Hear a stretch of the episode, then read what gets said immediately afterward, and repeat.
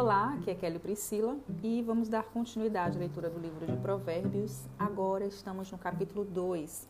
O título do capítulo 2 é Lucros de uma Vida Sábia.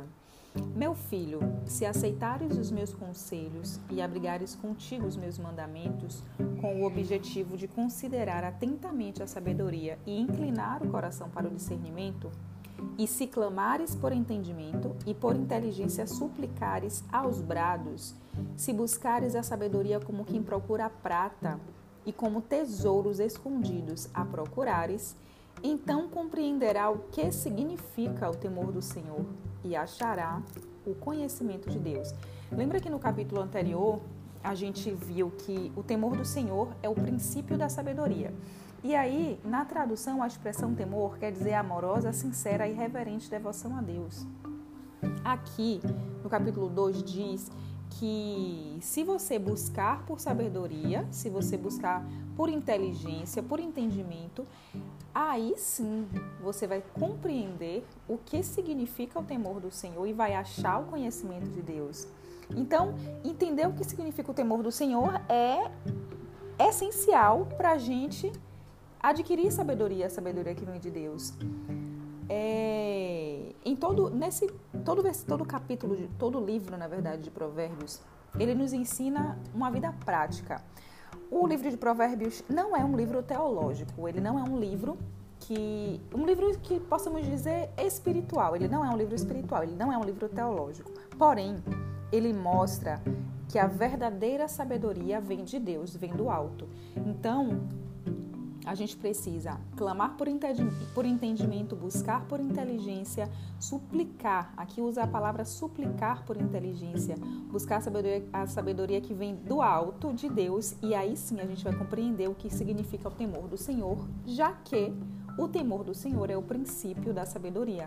Então tá aqui uma dica, olha, busca entender o que significa o temor do Senhor, porque isso aí é a chave, é a ponte para que você entenda quem é Deus, tenha o conhecimento de Deus e possa receber a sabedoria que vem do alto.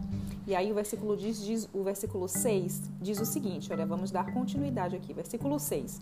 Porquanto é o Senhor quem concede sabedoria, e da sua boca procedem a inteligência e o discernimento.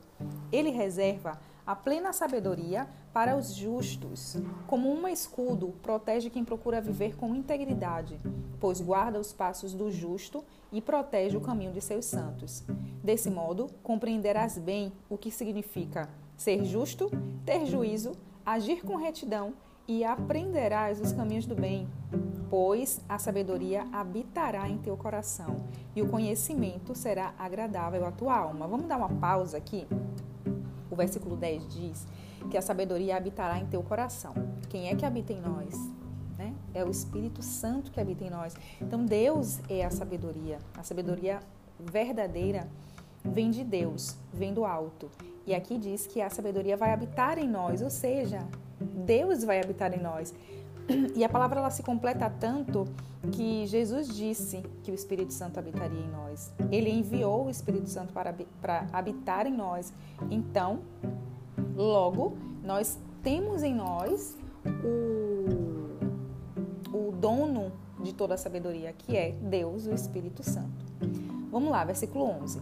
O bom senso te guardará e a plena inteligência te protegerá. A sabedoria te livrará das veredas dos maus, das pessoas de palavras ardilosas, dos que abandonam o caminho da verdade e trilham os atalhos da mentira e das trevas, que se alegram em praticar o mal e comemoram a crueldade dos perversos, seguem por atalhos tortuosos e se extraviam em suas próprias trilhas. A sabedoria também te livrará da mulher imoral, da pervertida, que visa seduzir com palavras e sensualidade que abandona aquele que desde a juventude foi seu companheiro dedicado, ignorando a aliança que pactuou diante de Deus. A mulher imoral caminha a passos largos em direção à morte, que é a sua derradeira habitação, e cujas trilhas, todas, conduzem ao lugar dos espíritos mortos. Os que a procuram jamais retornarão, tampouco voltarão a encontrar o caminho da vida.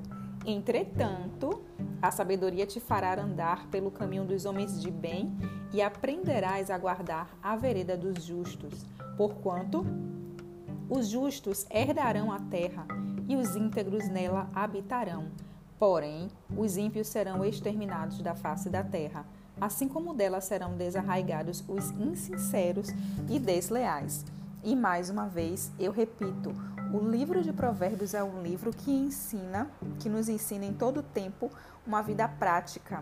Ele nos ensina a viver de modo, de modo correto para que nós encontremos uma vida plena, com saúde, com sabedoria, com inteligência, é, com experiência. É um livro que nos ensina a viver, literalmente, uma vida prática, né? a viver nesse mundo.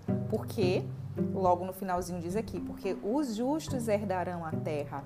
Se nós herdaremos a terra, nós precisaremos saber viver nela.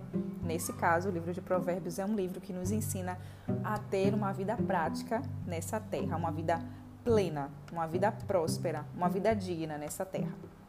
Então, finalizo aqui o capítulo 2 e até o próximo capítulo.